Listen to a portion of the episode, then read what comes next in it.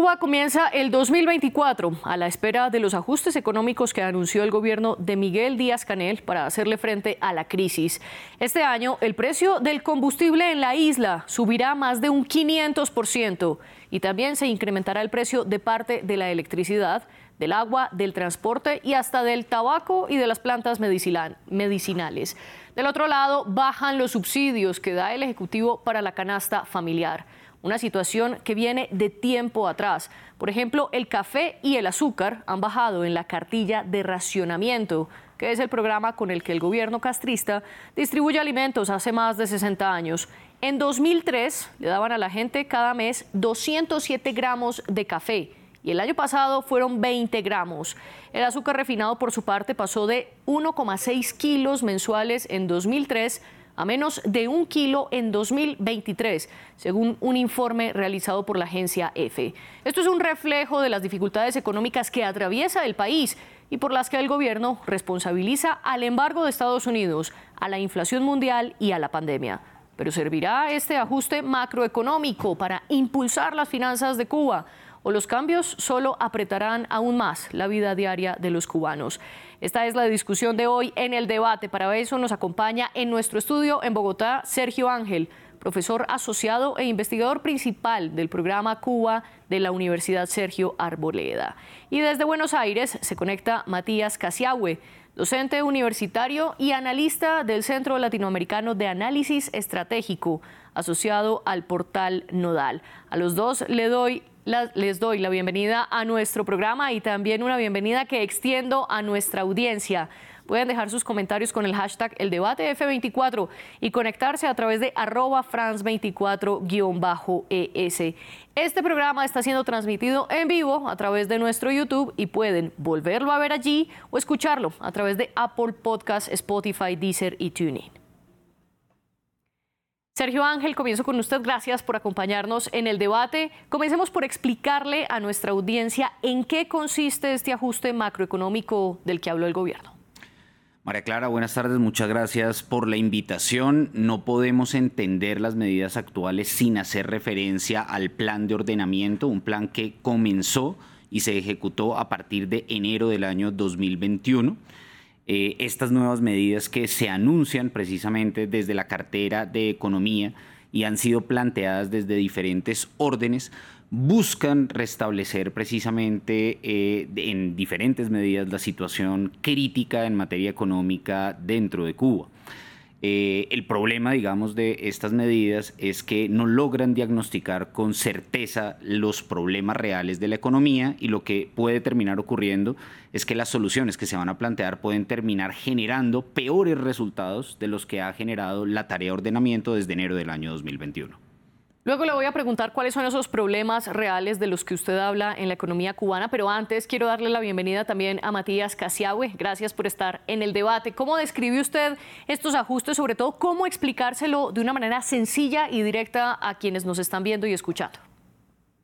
¿Qué tal? Un gusto el contacto. Y sí, comparto plenamente, esto tiene un origen efectivamente en el plan de ordenamiento que a partir del 1 de enero del 2021, el gobierno cubano implementó con la eliminación de una de sus monedas. ¿sí? Eh, Cuba tenía una economía bimonetaria con el peso cubano y el peso convertible.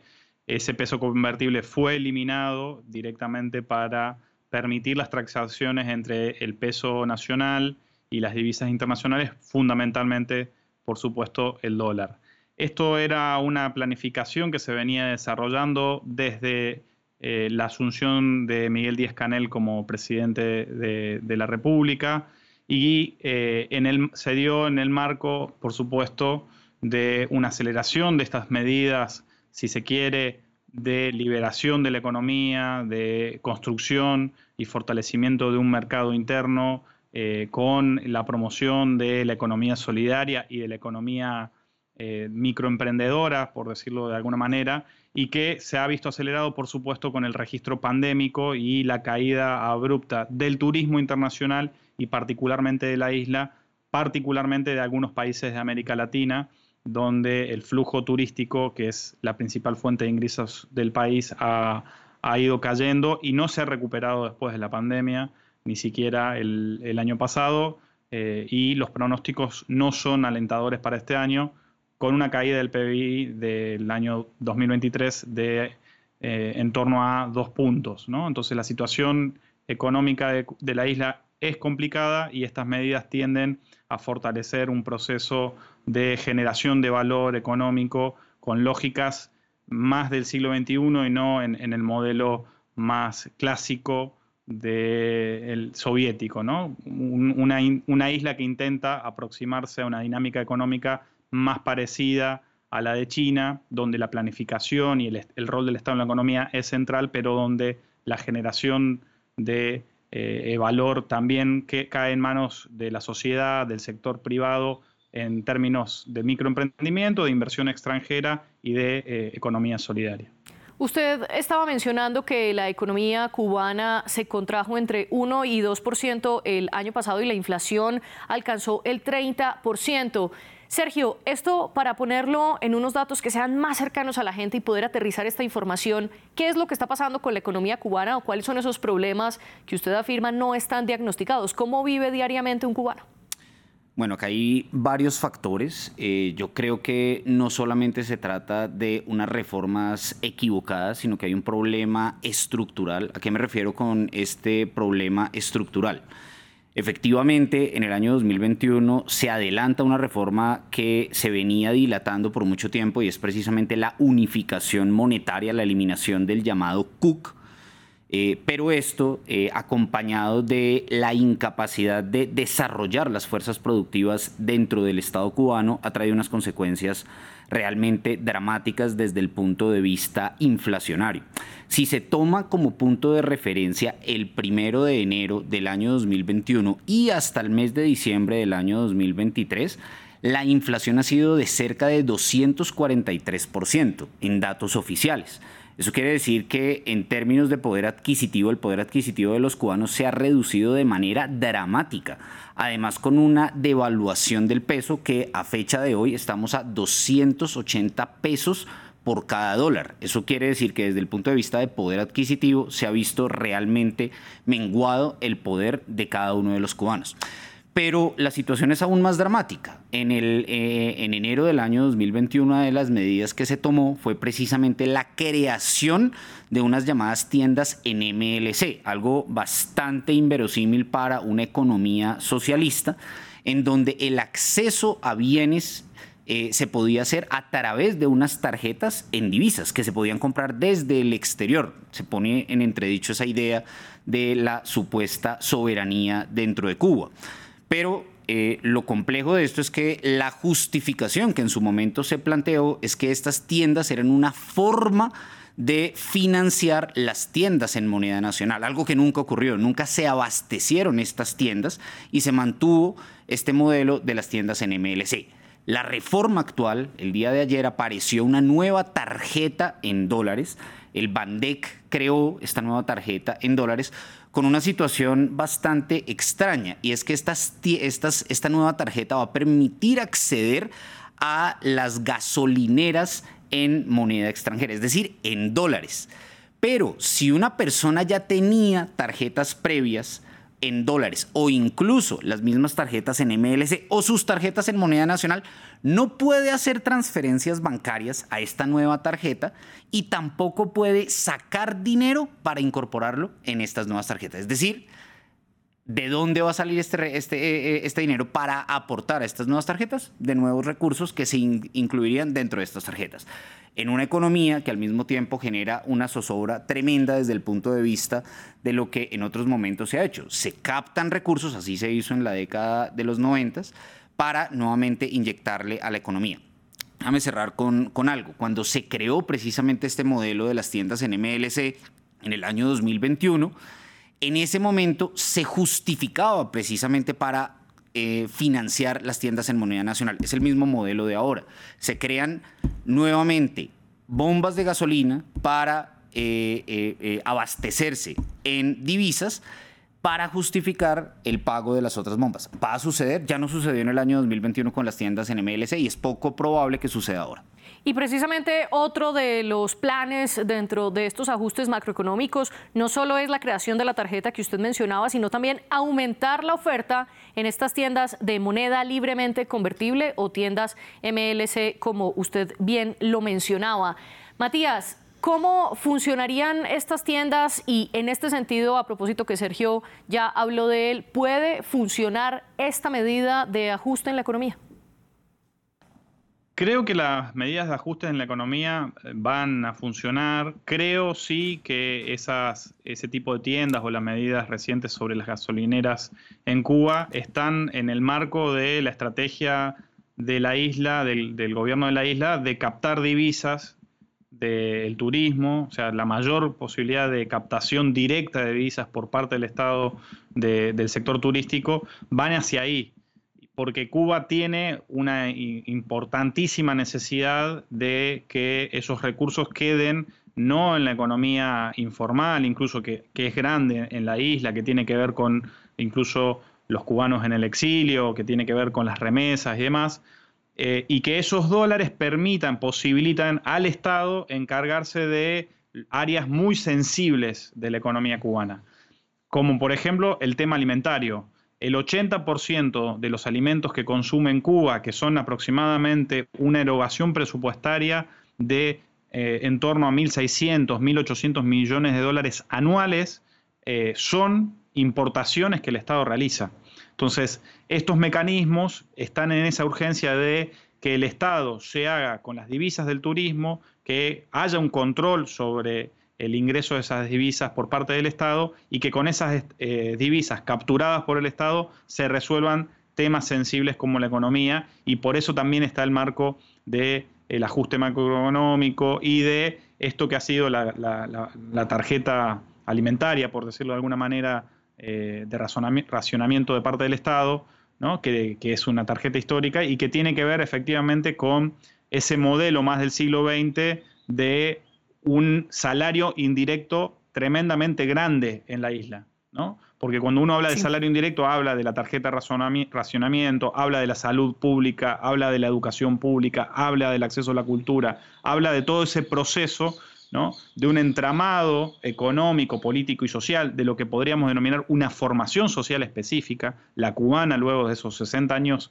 de revolución y luego, por supuesto, también de estos ya 60 años también del bloqueo económico por parte de los Estados Unidos que se siente, que se hace sentir sobre todo en la incorporación de bienes eh, de capital, de bienes de origen industrial, eh, que siempre se, es muy difícil, eh, salvo por algunos accesos que la isla tiene en función de acuerdos muy trabajados puntualmente con la Unión Europea. Hay que recordar que incluso este marco de reformas económicas tienen el antecedente de una visita de Josep Borrell, eh, una de las máximas autoridades de la Unión Europea, a la isla, también en 2021. Entonces, ese es el registro de lo, de lo que acontece y por eso las necesidades económicas de este ajuste vinculadas a elementos de primera necesidad, como por ejemplo el 80% de la canasta alimentaria de los más de 12 millones de cubanos. Usted mencionaba varios de los pilares de esta reforma económica y con las que el gobierno busca. Primero, recuperar remesas de los cubanos en el exterior que puedan enviarle dinero a sus parientes en la isla. Segundo, incrementar las divisas, es decir, estos dineros que traen, por ejemplo, los turistas, como usted bien lo decía. Y tercero, impulsar industrias nacionales como el tabaco, el níquel, el ron. Matías, pero por ejemplo, estos tres pilares responden a los problemas estructurales de la economía. Sergio nos dice que no. ¿Usted qué opina y cuáles son esos problemas estructurales? Yo creo que el, gran problema estructural, y, Sergio comparto lo dijo eh, específicamente, es cómo la isla logra, sin acabar los grandes triunfos de la revolución que son innegables en materia de salud, en materia de educación, en materia de acceso a la cultura, ¿sí? sin desarmar esos pilares fundamentales de la revolución y del proceso de transformación de la isla, que son innegables, cómo logra desatar el desarrollo de las fuerzas productivas cómo logra ese desarrollo de las fuerzas productivas más allá de la importancia que tiene la captación de divisas a partir de la potenciación del turismo.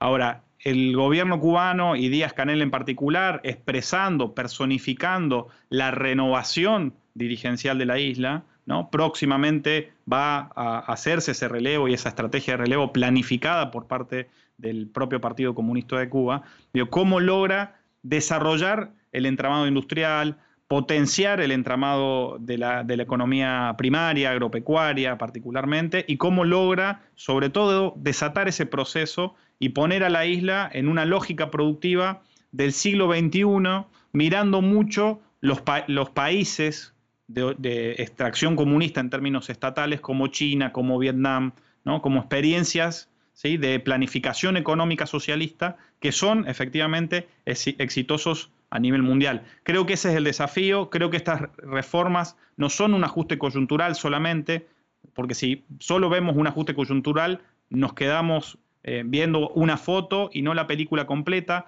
Creo que esto responde a una planificación y que tiene que ver efectivamente con un proceso de reformas estructurales en la isla para desarrollar las fuerzas productivas del país y no depender del turismo y no quedar atrapados en esta situación económica por el faltante de divisas, por, por esta situación particular que tiene la isla desde el 2020 en adelante. Usted mencionaba justamente el problema central de todo esto y es que Cuba está haciendo unos ajustes macroeconómicos de la par que intenta no perder lo que Matías dice son avances de la revolución cubana como lo que se ha logrado en materia de salud, cultura y economía. Y precisamente por eso críticos del gobierno de Miguel Díaz Canel hablan que en Cuba hay un programa de neoliberalización. Sergio, ¿usted coincide con esto o es posible lograr mantener los avances que ha traído el socialismo y a la vez hacer unas reformas económicas profundas que impliquen más dinero por parte de los cubanos.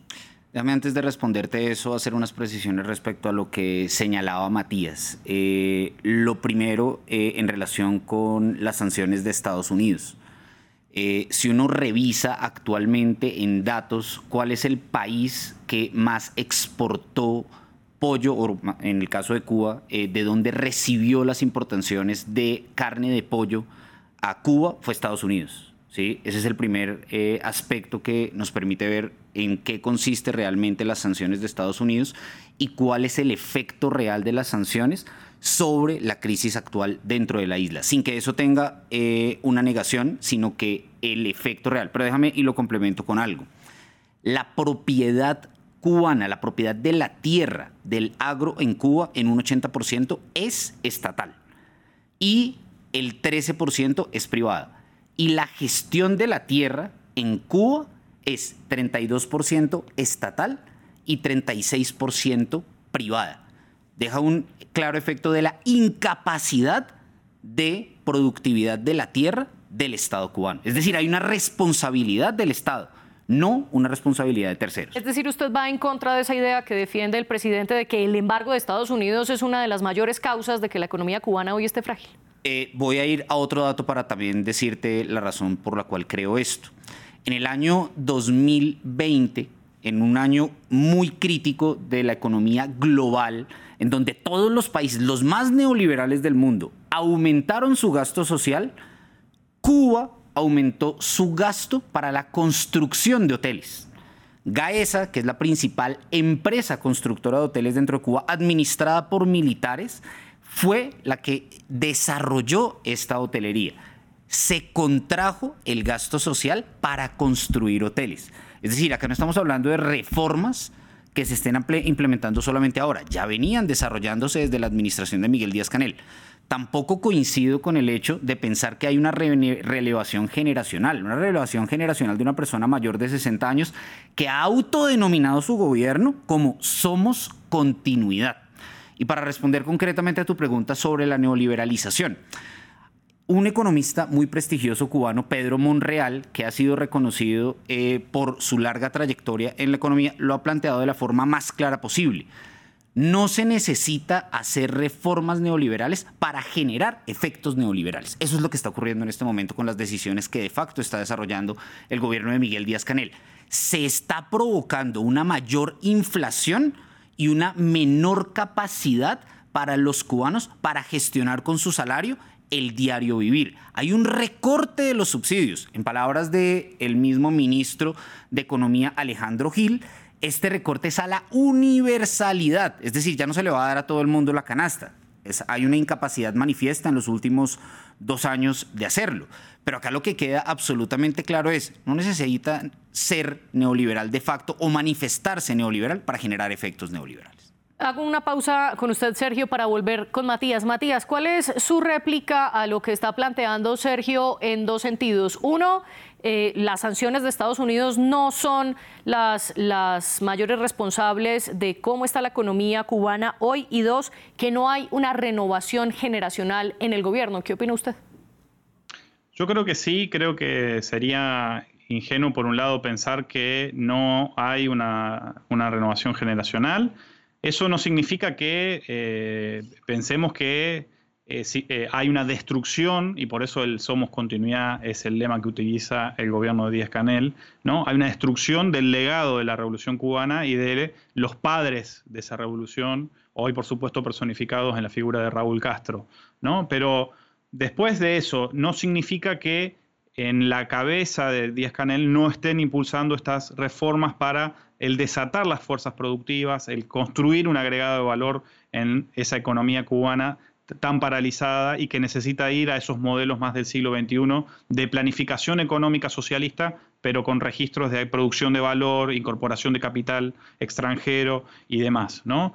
Yo simplemente decir que el bloqueo cubano existe y no se puede medir esto simplemente por la tasa de exportación de un bien de consumo tan simple como el pollo, porque hay que agregar y hay que pensar que este bloqueo cubano tiene que ver con el ingreso de bienes de capital, tiene que ver con el ingreso de maquinaria para la industrialización del país, tiene que ver con eh, el ingreso de bienes esenciales para el desarrollo de la tecnología, de la ciencia, eh, y aplicada para la producción y para ese desarrollo de las fuerzas productivas en un mundo plenamente globalizado como en el que vivimos.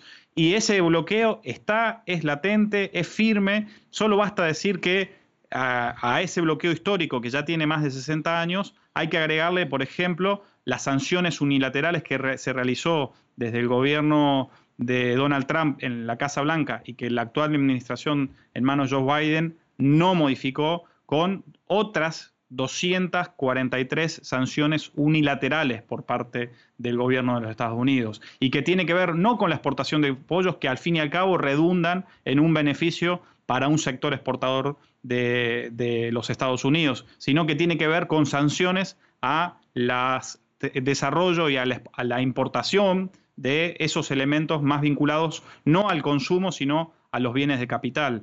Y las sanciones y eh, los bloqueos en torno a la isla han generado pérdidas mil millonarias. ¿sí? Solo entre abril de 2019 y diciembre del 2020, el bloqueo de los Estados Unidos contra Cuba causó pérdidas en el orden de los 9.157 millones de dólares, según estadísticas del propio Ministerio de Economía de la isla. Esos registros están, no se puede negar el bloqueo. Por supuesto, no se puede explicar, y en esto sí eh, puedo acompañar a la opinión del panelista, eh, la situación de la isla no se puede explicar solo por el bloqueo.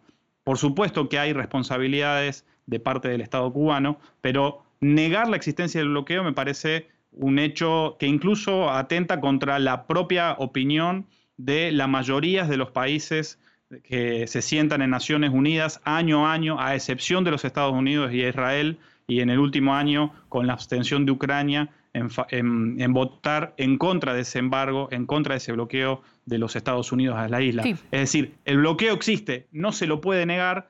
Me parece que, por supuesto, no todo lo que acontece en términos económicos, políticos, sociales en la isla tienen que ver con eso. Ahora, que es una variable determinante para el desarrollo económico de la isla, sin lugar a dudas. Y que eso se ha visto, por supuesto, complejizado por la ecuación económica que la isla vive desde eh, la pandemia desde el 2020 en adelante. Usted mencionaba una cifra que Cuba ha perdido o perdió entre abril de 2019 y diciembre del 2020 9.150 millones de dólares. Esto, según esa cifra, sería equiparable a las exportaciones que hizo Cuba en 2023, que fueron por 9.100 millones de dólares. ¿Qué responde usted ante este dato, Sergio? Yo creo que acá hay varios asuntos a tener en cuenta. El primero es, eh, hay diferentes economías, eh, economistas, entre ellos Carmelo Mesalago, que ha estudiado de manera muy profunda todo lo que tiene que ver con el alcance real de las sanciones de Estados Unidos a Cuba. Y uno de los factores principales a tener en cuenta allí es que el efecto más directo de las sanciones tiene que ver más bien con los efectos sobre terceros países y sobre el acceso a crédito. Ese es un efecto real sobre la economía, no sobre el impedimento de traer importadas mercancías o medicamentos, porque muchos de estos tienen permisos directos para acceder en términos reales dentro de la economía cubana. Mucha de la apertura que se ha vivido en los últimos años desde Estados Unidos hacia Cuba por parte del gobierno de Joe Biden ha conducido a un relajamiento de estas mismas sanciones conducentes precisamente a un nuevo sector privado que, si lo vemos precisamente desde el lado cubano, no es tan independiente. Cuba funciona como un Estado totalitario y como Estado totalitario su mismo sector privado es un sector privado controlado, administrado y gestionado desde el Estado. Esto quiere decir que los empresarios de la isla que importan, que gestionan y que tienen los negocios en el mismo mercado negro son empresarios con la connivencia del mismo Estado. Entonces, aquí, desde esta perspectiva, en términos de las sanciones de Estados Unidos, es difícil establecer la magnitud del impacto real de lo que pueda hacer Cuba. Pero lo que sí puedo decir es, en términos de acceso a crédito y en términos de terceros, sí hay un efecto real de las sanciones, no un efecto desde el punto de vista de la economía, desde el punto de vista de la productividad, que es lo que tiene como consecuencia la actual crisis económica. Déjame y cierro con, algo. Son tres los principales eh, eh, ingresos para Cuba. Las remesas, el turismo y la exportación de servicios. La exportación de servicios por las misiones, en su mayoría misiones médicas, que no son altruistas. En segundo lugar, las remesas, producto de qué? De la masiva migración de cubanos.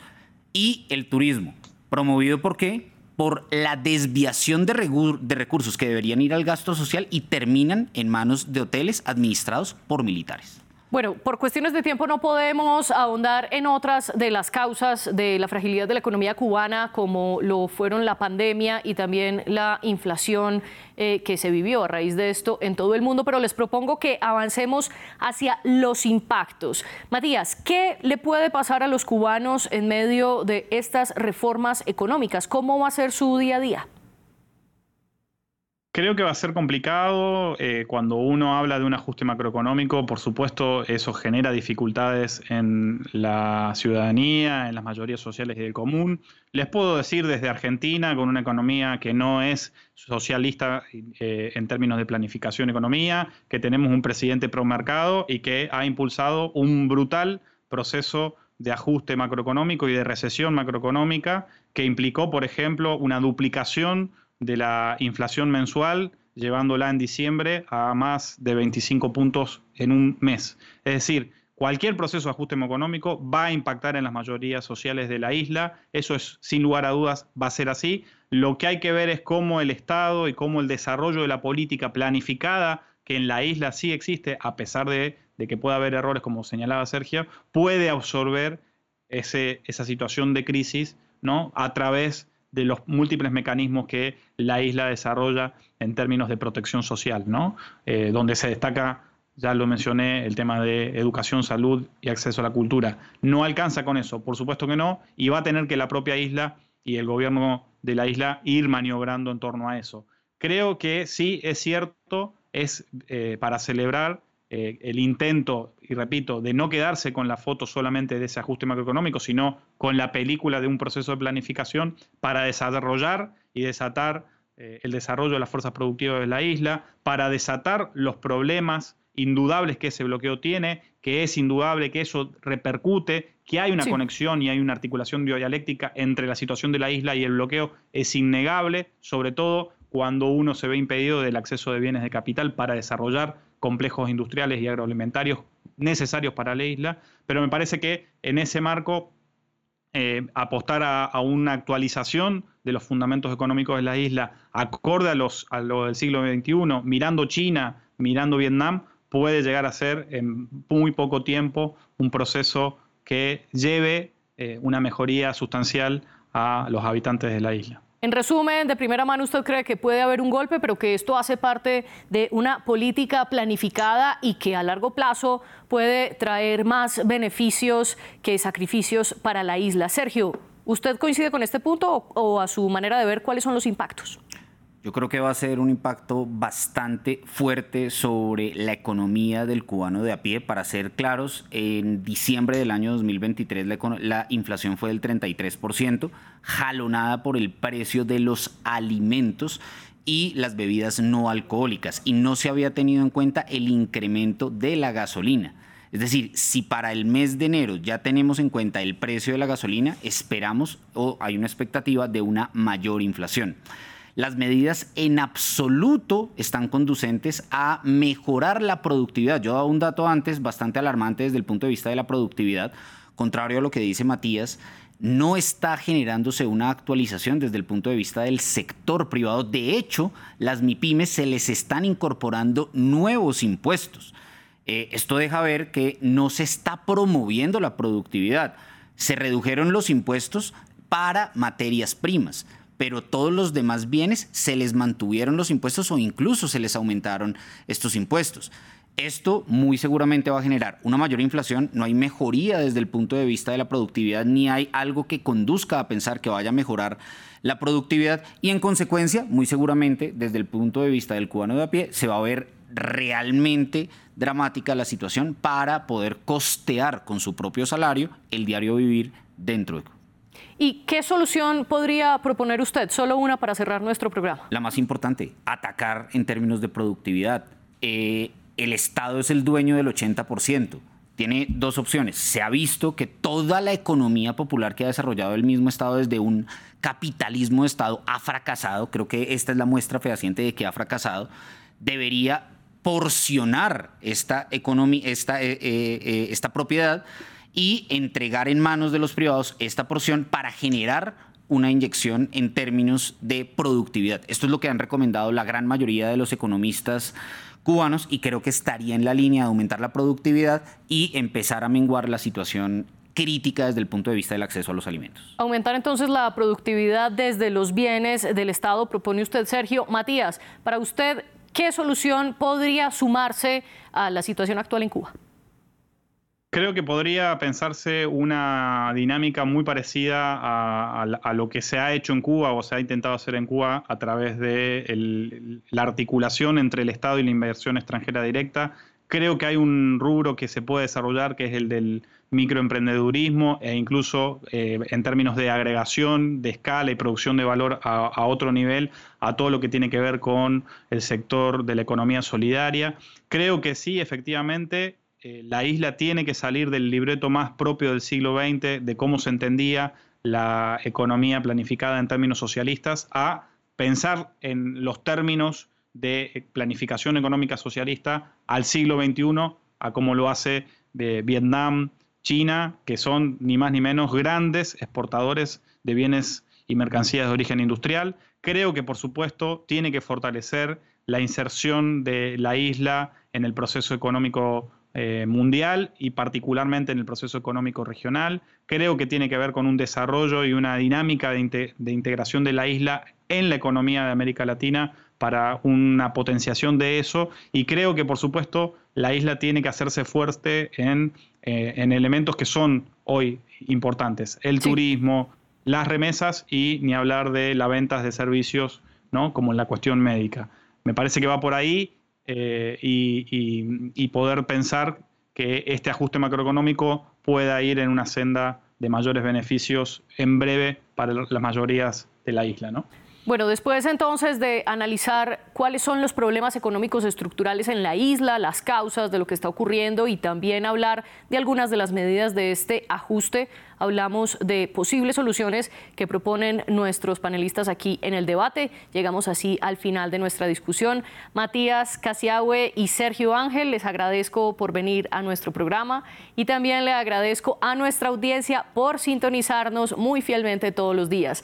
La producción estuvo a cargo de Laura Garzón y la de los invitados fue con Tania Herrera. Ustedes sigan comentando y sigan conectados porque en minutos traemos más información internacional.